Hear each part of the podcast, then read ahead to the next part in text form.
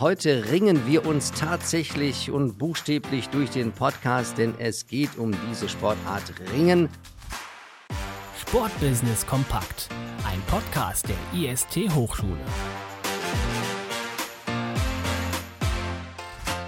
Hallo und herzlich willkommen. Ja, heute ringen wir uns tatsächlich und buchstäblich durch den Podcast, denn es geht um diese Sportart Ringen die ja nicht nur eine Jahrtausend Jahre alte Tradition hat, schon im antiken Olymp wurden Medaillen vergeben, sondern auch sicherlich eine spannende Zukunft hat. Und damit Christopher und ich uns nicht ganz so in die Materie haben reinarbeiten müssen, haben wir die große Freude, keinen geringeren heute als Gesprächspartner euch anbieten zu dürfen als den Präsidenten des Deutschen Ringerbundes. Und deshalb herzlich willkommen, Jens Nettekofen. Hallo. Ja, auch von mir nochmal herzlichen Dank vor allem vorab, Herr Nettekoffen, dass Sie uns einen Teil Ihrer kostbaren Zeit äh, heute schenken für das Interview. Vielleicht vorab die Frage oder eine persönliche Frage. Was dürfen denn unsere Hörerinnen und Hörer, unsere Studenten über Sie persönlich wissen, über die Person Jens Nettekofen? Stellen Sie sich doch vielleicht kurz ein wenig vor. 1978, am 31. März 1978 im wunderschönen Bonn geboren. Ähm, habe dort äh, Kindergarten, Schule, alles besucht. Bin dann 1998 äh, zur Bundeswehr gekommen und habe dort viele Stationen durchlaufen. Ich war oder bin Militärpolizist und war, habe die Staatsgäste mit Motorrädern zum Bundespräsidenten und zum Bundeskanzler gefahren. Bin dann Personenschützer geworden vom Staatssekretär für Rüstung und vom Generalinspekteur der Bundeswehr, der danach höchster NATO-General geworden ist. Und dann hat es mich nach Brüssel verschlagen und in Brüssel habe ich meine Laufbahn als Unteroffizier gewechselt in die Offizierslaufbahn, habe dann in München BWL studiert, habe zwischenzeitlich äh, meine Frau kennengelernt auf Mallorca, in Cala Major, habe sie geheiratet, bin nach Remscheid gezogen und äh, ja, bin Berufsoffizier, war zum Schluss äh, Kompaniechef in Hilden und mit dem Einzug in den Landtag von Nordrhein-Westfalen gut mein Berufssoldatenverhältnis und ja, jetzt bin ich seit 2013 im Landtag von Nordrhein-Westfalen. Ich weiß nicht, ob man es sehen kann. Viele graue Haare habe ich bekommen. Ich weiß nicht, ob es an der Politik liegt oder am Alter. Aber ich bin glücklich und zufrieden verheiratet, habe eine zwölfjährige Tochter und wie gesagt, lebe in Remscheid. Und, und wie ist der Bezug zum Sport, Herr Dettekofen? Ja, ich habe immer Sport gemacht. Also schon im Kindergarten war es das Kinderturnen und in Bonn ging es dann entweder zum Fußball, zum ersten FC Hartberg oder unten in den Ort zum Ringen. Und seit meinem sechsten Lebensjahr habe ich dann gerungen. Ich habe ja eben erzählt, dass ich bei der Bundeswehr dann auch Personenschützer war. Das heißt, ich musste aufgrund des Bonn-Berlin-Gesetzes nach Berlin. Und da Ringen sehr trainingsintensiv war, ähm, habe ich dann 1900, also 2000 habe ich dann meine Ringerkarriere beendet. Und ähm, ja, ich mache immer Sport. Und als ich dann in Berlin gewesen bin und nicht mehr auf die Matte konnte, habe ich das Einfachste gemacht, was ich machen kann, ein paar Schuhe angezogen und habe jetzt schon meinen dritten, vierten Marathon gelaufen, einige wow. Halbmarathons und ja, Sie sagten, wir leben gerne Sport. Ja, apropos Ringen, Sie sagten eben schon, dass Ringen äh, eine Leidenschaft, ein Interesse von Ihnen. Sie sind ja seit 2021 auch Präsident des Deutschen Ringerbundes. Kommen wir mal so ein bisschen zu diesem Amt, welches Sie innehaben. Was sind da so Ihre Kernaufgaben, Ihre Kernziele? Meine Kernziele sind, dass die schönste Sportart der Welt äh, sich noch besser vermarkten kann, noch besser und erfolgreicher ist. Wir waren die erfolgreichste Sommersportart, wenn man die Anzahl der Athleten zu den Medaillen sieht. Wir hatten sieben Teilnehmer bei den letzten Olympischen Spielen und haben drei Medaillen geholt. Und leider haben alle drei Medaillengewinner ihre Karriere nach den Olympischen mhm. Spielen beendet, sodass wir jetzt natürlich äh, für Paris die junge Generation ranlassen müssen. Ja. Aber ich denke mal, wir werden diese Sportart ist halt eine kleine Randsportart, ist nicht Fußball, ist nicht Handball. Und wir werden, halt, wir werden halt immer bei Olympischen Spielen wahrgenommen. Und diesen, diese PS müssen wir auf die Straße kriegen und die müssen wir auch nutzen, damit wir auch äh, dementsprechend wahrgenommen werden in der Öffentlichkeit. Aber was war Ihre Motivation, Präsident zu werden? War Sie mit dem Vorgänger unzufrieden? Haben Sie andere Ideen? Sind Sie als sportpolitischer Sprecher im Landtag NRW vielleicht mit anderen Kompetenzen ausgestattet? Ich dachte, jetzt kommt die Frage, ob ich nicht ausgelastet bin. Nein, ich bin, ich bin äh, 2014 gefragt worden von meinem Vorgänger, ob ich mir vorstellen kann, Präsident des Ringerverbandes von Nordrhein-Westfalen zu werden. Und dann hieß es, es sind vier Termine im Jahr. Und dann hat er mich damit gelockt, dass er gesagt hat, du musst deiner Sportart was zurückgeben. Und ich sehe das genauso. Also man kann nicht immer nur sagen, man war Ringer, sondern man muss auch irgendwann muss einer Trainer machen, einer muss Funktionär machen. Und so bin ich Präsident des Ringerverbandes von Nordrhein-Westfalen geworden. Und nach acht Jahren habe ich dann gesagt, es war eine schöne, gute und erfolgreiche Zeit. Und der deutsche Ringerbundspräsident hat aufgehört. Ja, und dann hat sich das ergeben, dass ich dort meinen Hut in den Ring geworfen habe. Und ich bin es dann auch geworden. Schön. Wenn Sie jetzt, was Sie vielleicht ja öfter tun, einem Kind, einem Jugendlichen erklären müssten, warum er mit Ringen anfangen sollte oder was es für einen Mehrwert hat, vielleicht auch im Gegensatz zu anderen Sportarten, wie würden Sie argumentieren? Ähm, tippen Sie mal in die, in, bei Google Ringen ein, jeden Tag, und dann schauen Sie mal, es gibt immer Menschen, die um Kompromisse ringen, es gibt Menschen, die um äh, die besten Ergebnisse ringen und das Wort Ringen kommt jeden Tag mehrfach vor. Und im Lehrplan von Nordrhein-Westfalen in den Schulen gibt es auch Ringen und Raufen. Und ich sage immer, wenn mich jemand fragt, warum Ringen? Ringen ist eine Zweikampfsportart, wo das Ziel nicht ist, den Gegner kampfunfähig zu machen, sondern ganz einfach äh, erklärt, wer es schafft, den Gegner mit beiden Schultern auf die Matte zu bringen, hat den Kampf gewonnen. Das ist erstmal das Grundlegende im Ringen. Und ja, man sieht es, äh, gibt ganz viele Kinder, die hyperaktiv sind. Es gibt Kinder, die auf dem Schulhof ringen oder raufen. Und ähm, im Schwimmbad ist es so, und man kann dort, was ich schön finde, ist, man braucht keine Geräte, sondern man mhm. braucht im Grunde genommen nur, ist ja Physik, äh, Ringen bedeutet ja einfach nur Druck und Gegendruck. Und ähm, das gefällt mir zum Beispiel total, dass man äh, mit seinem eigenen Körper sehr viel machen muss. Und wenn du verletzt bist an der Hand, wenn du am Fuß verletzt bist, kannst du nicht ringen. Wenn du am Fußball in der Hand verletzt ist, kann auch Fußball spielen. Das ist bei uns nicht möglich. Und ich sage jetzt mal, es ist ein sehr gesunder Sport. Und ähm, als ich noch aktiv war, hatte ich noch einen richtig muskulösen Körper. das würde ja insofern den breiten sportlichen Aspekt beleuchten, lieber Herr Nettekofen. Wenn wir jetzt mal unter spitzensportlichen, äh, leistungssportlichen Gesichtspunkten uns mal das Thema Ringen anschauen, wie sieht es denn da mit Nachwuchs und Nachwuchsförderung aus? Sie haben ja immerhin acht Bundesstützpunkte, die sich mit Ringen beschäftigen in Deutschland. Ja, wir brauchen natürlich, äh, ist jetzt wieder eine Floskel, ist ein Phrasenschwein, ohne Breite keine Spitze. Ja.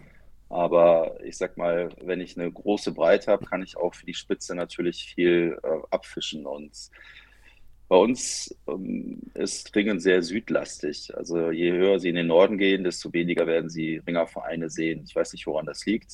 Und ähm, im Westen, gerade auch in Nordrhein-Westfalen, ist Ringen auch sehr stark vertreten, weil die türkische Community, die damals äh, zum Bergbau nach Nordrhein-Westfalen gekommen ist, die hat natürlich hier auch ihr Zuhause gefunden. Und wenn mal um Dortmund herum ist, glaube ich, eine riesen Community, was das Ringen angeht.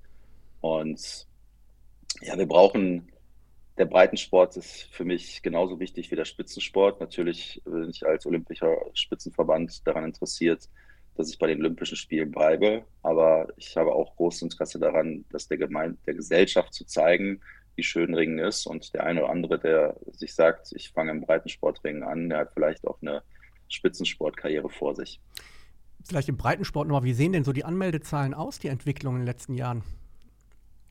Wir haben natürlich durch Corona extrem schwierig, äh, schwer, es extrem schwer gehabt. Wir hatten, äh, die Hallen wurden geschlossen, wir waren eine Vollkontaktsportart, sodass wir mh, hm, natürlich auch sehr vorsichtig waren. Wir haben in allen äh, unseren Stützpunkten äh, Corona-Tests machen müssen egal. Ähm, und da durften nur die Kaderathleten, die im Kader sind, trainieren. Es durften keine mhm. Trainingspartner da rein. Und ich bin froh, wenn wir die Mitgliederzahlen halten, die wir vor Corona hatten. Und ähm, man merkt aber schon, da muss man sich auch äh, ehrlich machen, dass natürlich der eine oder andere erkannt hat, Mensch, wenn ich nicht jede Woche, äh, jeden Tag zum Training muss, ist auch ein schönes Leben und haben natürlich auch wir mitzukämpfen. Der Deutsche Ringerbund ist ja bezogen auf die 66 Spitzensportverbände des DOSB an Platz 33, also genau in der Mitte. Ist das ein Vorteil, ein Nachteil, was das Thema Vermarktung anbetrifft? Sponsoring, Einnahmen durch Medien, wie, wie sieht es da aus? Das ist ein Thema, was ich mir zum Beispiel als Präsident des Deutschen Ringerbundes vorgenommen habe. Wir haben was das Thema Vermarktung angeht, äh, sind wir nicht so gut aufgestellt. Wir, sind da, wir haben eine Geschäftsstelle, wir haben ein Generalsekretariat, wir haben jetzt keine Strukturen wie der, sag ich mal, der Deutsche Handballbund oder der Deutsche Fußballbund. Und das gesamte Präsidium besteht aus ehrenamtlichen Kräften und wir machen das halt alles neben unserem Beruf. Und jede Idee, die ich habe, muss irgendwie umgesetzt werden. Und wenn ich der Hauptamtlichkeit immer mehr aufbürge, dann wird es immer schwieriger. Und deswegen das Thema Vermarktung ähm, ist noch ein Stiefkind. Und da sind wir jetzt gerade dran, auch was Sponsoren angeht, was die Vermarktung der Sportart angeht. Wir sind bei Sport Deutschland. Dort werden unsere Kämpfe jetzt in der deutschen Meisterschaft gestreamt und da die Zahlen können Sie auch sehen lassen und aber da kann man auf jeden Fall noch mehr machen. Mhm. Aber zu hoffen, dass wir jetzt ähm, oder was heißt zu hoffen? Natürlich wäre es schön, dass das Fernsehen auch mehr über Randsportarten wie Ringen in der Sportschau mal berichtet oder im aktuellen Sportstudio und das nicht irgendwie um 23.55 Uhr in aktuellen Sportstudio kompakt so 20 Sekunden, dass irgendeiner eine Goldmedaille geholt hat. Also da würde ich mir schon ein bisschen mehr Breite wünschen den Galopper des Jahres genauso wie den Ringer des Jahres mal zu sehen. Über welche Inhalte könnten die Medien berichten, gerade was den Profisport auch angeht in Deutschland? Wie ist sag mal, das deutsche Ringen in Deutschland im Profisport organisiert, strukturiert? Gibt es Ligen, Wettkämpfe? Welche Ligen? Äh, ich hatte in Vorbereitung auch gelesen, es gab wohl auch einen Konflikt, äh, korrigieren Sie mich, oder vielleicht können Sie dazu was sagen, zwischen der deutschen Ringerliga und dem Verband. Wie ist da der Status quo? Ja, wir sind einer der Verbände, die noch äh, ihre eigene die Liga selbst vermarkten. Das gibt es fast nirgendwo mehr. Also der Handballbund macht das nicht, der Basketballbund, der Deutsche Fußballbund macht das nicht, der Deutsche Ringebund macht das und ähm, das ist halt ein Konstrukt, was sehr unglücklich ist, wenn ich ehrlich bin, weil äh, als Deutscher Ringerbund bin ich natürlich dafür ähm, verantwortlich, dass ich bei Olympischen Spielen meine Athleten habe und dass ich den Spitzensport fördere. Aber wir wenn ich sie mitnehme zu einer deutschen Meisterschaft, dann kann ich ja nicht lange, nicht sagen, wie lange eine deutsche Meisterschaft dauert. Beim Fußball kann ich Ihnen sagen, das Spiel dauert 90 Minuten und dann ist abgepfiffen. Und bei unseren Ligakämpfen ist das so, es wegen 10 gegen 10 und dann ist der Kampf zu Ende und dann steht ein Ergebnis fest. Und ähm, bei uns war es so, dass äh, die Vermarktung der Bundesliga nicht gut war, um es mal so zu sagen. Und sie ist immer noch nicht gut um ehrlich zu sein. Und das war der Konflikt, weswegen sich der ein oder andere Verein dann gesagt hat, wir gründen eine eigene Profiliga, wir wollen uns selbst vermarkten. Und da sind wir jetzt auch im Dialog mit den Vereinen, weil ich das genauso sehe, dass man sagen muss, wir wollen, was die deutsche Ring, das, was das deutsche Ringen in der Bundesliga angeht, auf jeden Fall bessere Vermarktungsmöglichkeiten für unsere Sportart und für unsere Vereine haben. Da gibt es den einen oder anderen, der ist schon sehr professionell aufgestellt. Äh, Sage ich mal, Weingarten ist für mich ein Paradebeispiel, was das Vermarkten der Sportart in der Region angeht und auch was Sponsorengewinnung angeht.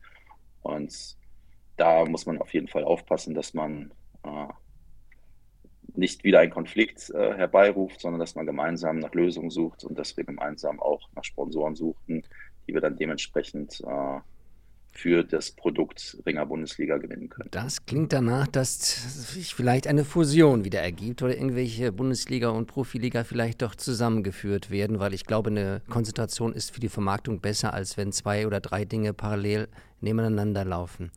Ich habe mal gesagt, es kennt keiner kennt den Streit zwischen der deutschen Ringerliga und dem deutschen Ringerbund, aber jeder kennt die Diskussion über die Gründung der europäischen Superliga im Fußball. Genau. Mhm. Und die resultiert aus diesem Rechtsstreit zwischen dem Deutschen Ringerbund und der ja. Deutschen Ringerliga, weil dort entschieden worden ist, dass äh, es eine Liga neben dem Verband geben darf. Und das haben die Fußballverbände, die Fußballvereine dann genommen und deswegen sage ich immer, wer das kennt, der kennt auch den Streit zwischen der deutschen Unsere Hörer wissen das jetzt auch, Herr Netterkofen, in unserem Podcast. Äh, ich glaube übrigens, der EuGH wird das bestätigen, was die spanische Handelskammer gesagt hat, dass eine Super League nicht zum Tragen kommt. Aber das ist ein anderes Thema. Ein anderes Thema ist auch, dass wir Ihnen gratuliert haben im Dezember des letzten Jahres, dass Sie Vizepräsident des DOSB geworden sind. Also noch ein Hut mehr auf Ihrem Haupt. Die Frage ist, welche Aufgaben und Herausforderungen sehen Sie jetzt für den deutschen Sport, aber was können Sie auch für Ihre Sportart Ringen rausholen, sage ich mal? Also wichtig ist mir, dass zum Beispiel ein Präsident eines Spitzenverbandes ähm, im DOSB auch vertreten ist, weil ich glaube, dass ich aufgrund meiner langjährigen Funktionärserfahrung auch weiß, wie Verbände ticken und auch wie die Athleten ticken und deswegen glaube ich, ist es für den deutschen Sport und auch für meine Sportart ganz gut und auch für die Spitzenverbände gut, dass man jemanden im Präsidium hat, der, ähm, ich will nicht sagen, dass die anderen das nicht wissen, aber ich glaube, dass ich schon das, das Ohr am Kunden habe. Und wir haben ja auch eine Olympiasiegerin im Präsidium als Sportlerin und wir haben ganz viele tolle Leute drin. ich bin aufgestellt von den Spitzenverbänden und die haben mich nominiert und ich möchte die Interessen der Spitzenverbände auf jeden Fall im DOSB-Präsidium weiter ähm, transportieren. Ich glaube, dass der deutsche Sport äh, vor großen Herausforderungen steht. Wir haben ja über die Agentur gesprochen, über das Sportgesetz und ähm, man erzählt immer von den erfolgreichsten Olympischen Spielen 1992 und danach ist der Medaillenspiegel wieder runtergegangen. Ich glaube, man sollte nicht immer nach Medaillen schauen, sondern man sollte auch mal nach dem deutschen Sport schauen. Und 1992 waren zwei deutsche Mannschaften, die dann gemeinsam in Barcelona angetreten sind. Und glaube, dass es gibt ganz viele Punkte. Ne? Ein, ein, Spitzensportler kriegt bei uns 25.000 Euro, wenn er Olympiasieger wird. Und in anderen Ländern kriegen sie quasi eine lebenslange Rente. Und äh, die Diskussion über Olympische, Paralympische Spiele soll sich Deutschland bewerben. Ich sage ja, macht es einfach mal und haltet einfach mal durch und macht es dreimal. Und am Ende des Tages muss man sagen, okay, es ist nicht gewollt gewesen. Aber wenn wir es nicht wollen, dann wird es auch keiner auf uns zukommen und sagen, Olympische, Paralympische Spiele Deutschland, hier sind sie. Ja, und das ist halt so ein Ziel. Ich sag mal, der, der Deutsche Olympische Sportbund steht vor großen Herausforderungen was den Leistungssport angeht, was jetzt aber auch nach Corona angeht, was, den, was das Thema Breitensport angeht. Wir haben viele Mitglieder verloren und wir müssen jetzt schauen, dass wir Landessportbände und die Fachverbände dementsprechend den Sport nach vorne bringen. Weil eins kann man sagen, es gibt immer die Sonntagsreden, dass irgendeiner erzählt, wie wichtig der Sport in der Gesellschaft ist und der Kit der Gesellschaft ist. Und ich sage, das sollte man nicht nur in Sonntagsreden sagen, sondern man sollte es auch leben und man sollte es auch zeigen. Und deswegen, ähm, das ist das höchste Gremium, was der deutsche Sport hat. Ja. Und äh, wenn man sich mal anguckt, wie, wie wenig Geld für den Sport in den Haushalten des Landes und des Bundes ist, würde ich mir wünschen, dass dort eine Schuppe mehr kommt, wie im Verteidigungsetat zum Beispiel. Ja, unheimlich spannend, Herr Nettekofen. Ähm, als ob das nicht genug wäre, sind Sie ja auch noch politisch aktiv. Ähm, sind ja auch noch äh, als sportpolitischer Sprecher der CDU im Landtag NRW. Ähm, wir haben ja auch unter anderem in unserem Masterstudium hier das Fach Sport und Politik, bereiten also auch unsere Studenten so ein bisschen auf diesen Bereich vor, mögliches Arbeitsfeld. Und ich glaube, es ist für ganz viele von unseren Studenten spannend, von Ihnen vielleicht mal zu hören, wie sieht denn so ein Alltag eigentlich aus als sportpolitischer Sprecher? Was macht man da genau? Also für heute kann ich sagen, wir gehen um 6 Uhr los und wird mit dem Heute-Journal auch enden. Also natürlich klar, jeder Lobbyist wird sich, meldet sich bei, bei uns und da ich der sportpolitische Sprecher bin, melden sich natürlich die Sportlobbyisten bei mir. Also ich habe viele Termine mit der Abteilung Sport der Staatskanzlei, ich habe viele Termine mit äh, dem Landessportbund, ich habe, was das Thema Schwimmen angeht, habe ich jetzt äh, relativ viele Termine in den nächsten äh, Wochen und Tagen, weil es gibt kein Bundesland, in dem das Schwimmen so politisch ist wie Nordrhein-Westfalen. Und wir haben ja jetzt im Haushalt beschlossen, dass es Schwimmcontainer gibt. Das äh, muss man erstmal den Leuten erklären, was sind Schwimmcontainer, was kann man damit machen. Und äh, Übungsleiteroffensive. Und ja, ich habe mein Ziel ist es in der Tat, dass ich zum Heute-Journal zu Hause bin. Und meine Frau fragt mich immer, ähm, wann bist du denn zu Hause? Und äh, das Wochenende ist natürlich immer geprägt von vielen Veranstaltungen, wo ich ja. dann auch hin muss. Ich habe es eben gesagt, das Feuerwerk der Tonkunst am Sonntag. Äh, dann musst du mal nach Winterberg. Dann guckst du dir aber auch den ganz kleinen Sport an. Kleinen Sport meine ich jetzt äh, einfach mal auf ein, äh, in eine Turnhalle gehen und dort einfach mal zuschauen. Und also der Tag äh, hat 25 Stunden, wenn ich die Pause noch mitrechne. Und ich mache das mit absoluter Leidenschaft, mit absoluter Freude. Und nur so kann man auch Politik machen. Und die Politik muss ähm, ja die Interessen der Bürgerinnen und Bürger vertreten. Und ich vertrete sie halt auch für den Sport in Nordrhein-Westfalen. Jetzt besteht ja, Nettekofen, ja zwei Drittel ihrer Familie aus Frauen. Wann wird denn mal die gendersensible Frage diskutiert, warum es Deutscher Ringerbund heißt und nicht irgendwie geschlechtsneutral oder wie der Turnerbund sich auf Männer konzentriert? Keine Diskussion. Das ist, äh, das ist ja Tradition. Meine, meine Tochter hat gesagt, warum, wie heißt eigentlich der deutsche Rad, also wie heißen eigentlich die Radfahrer? Und Bund Deutscher Radfahrer. Ja. Ne, und, äh, oder Ruder und äh, ja. Es gibt auch Traditionen, da sollte man nicht drüber nachdenken. Und ich finde, der Deutsche Ringerbund hat Männer und Frauen im Portfolio und äh, da sind wir auch ganz stolz drauf. Wir haben die erste Olympiasiegerin mit Aline Rotterfocken, die auch im Verband aktiv ist. Und ja, sind wir mal ganz stolz auf den Namen, auf die älteste und schönste olympische Sportart der Welt. Und ähm, ja. Ja, Sie haben uns sehr gut mitgenommen, glaube ich, und unsere ja, Hörerinnen und Hörer haben einen ja, guten Einblick super. bekommen, was ein Präsident macht, der noch viele andere Hüte auf dem Kopf hat und von 6 Uhr bis 21.45 Uhr seinen Arbeitsalltag gestaltet. Ganz herzlichen Dank für die heutige Zeit. Vielen, vielen Dank. Wir wünschen dem Ringerbund und dem Ringersport alles Gute und wir sind sicher, dass wir alsbald wieder mal mit Ihnen in Kontakt kommen. Vielen Dank. Danke, Herr Nettelkuffen. Alles Gute.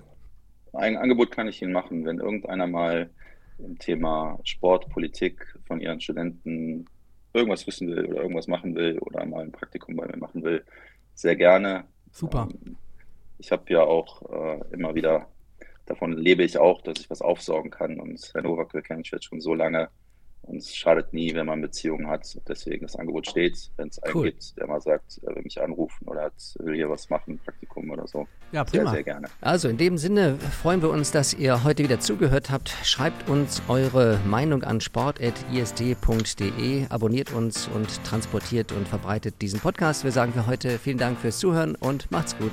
Ciao.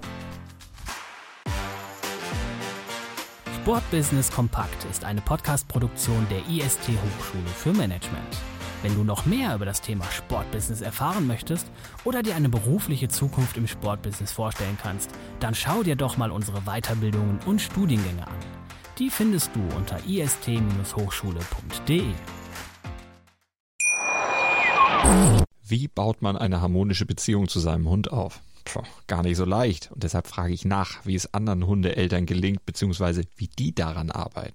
Bei Iswas Dog reden wir dann drüber. Alle 14 Tage neu mit mir, Malte Asmus und unserer Expertin für eine harmonische Mensch-Hund-Beziehung, Melanie Lippisch. Iswas Dog mit Malte Asmus. Überall, wo es Podcasts gibt.